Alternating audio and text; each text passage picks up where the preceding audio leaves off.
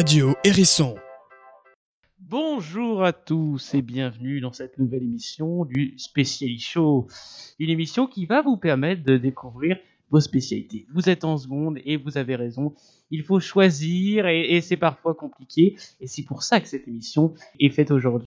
Alors Noé, comment ça va? Eh bien, bonjour Baptiste. Alors, effectivement, ça va bien. Alors, aujourd'hui, nous sommes avec Camille. Bonjour. Bonjour Camille. Et qui va nous parler de sa spécialité. LLCE littérature anglaise. Aujourd'hui, tout le monde se demande euh, qu'est-ce que c'est que cette spécialité? Les gens se demandent quelles sont les qualités nécessaires en seconde pour prendre cette spécialité en première? Alors déjà, déjà je pense qu'il est nécessaire d'être à l'aise à l'oral, en français et aussi euh, en anglais évidemment.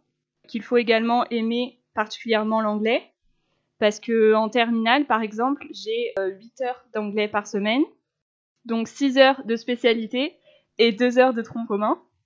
Ça peut aider par exemple si on aime déjà regarder des films ou des séries en version euh, originale, donc en anglais, euh, sous-titré en français ou non. Et du coup, ça peut euh, vachement aider pour cette spécialité en tout cas.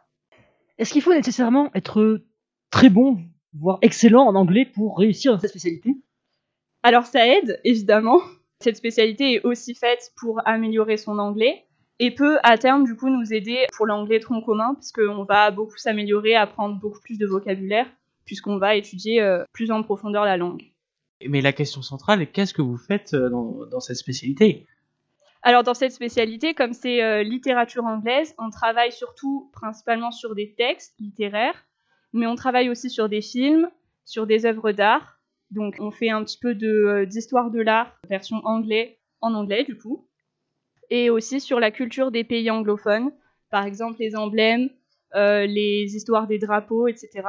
Donc c'est assez intéressant.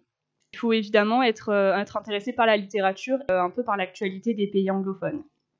Et l'actualité des pays anglophones est riche en ce moment.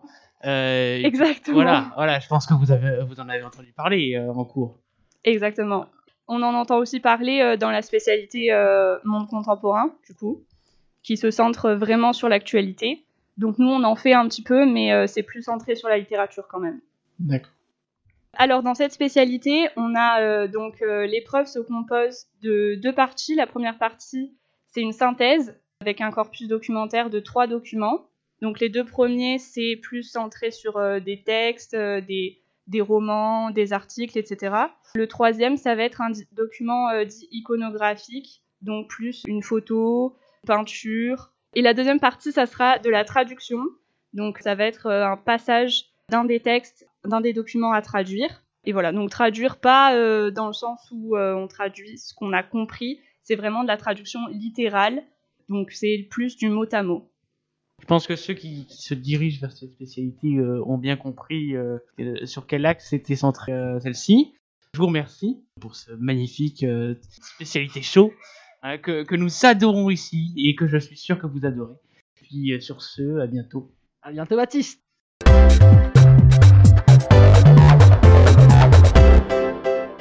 Radio Hérisson.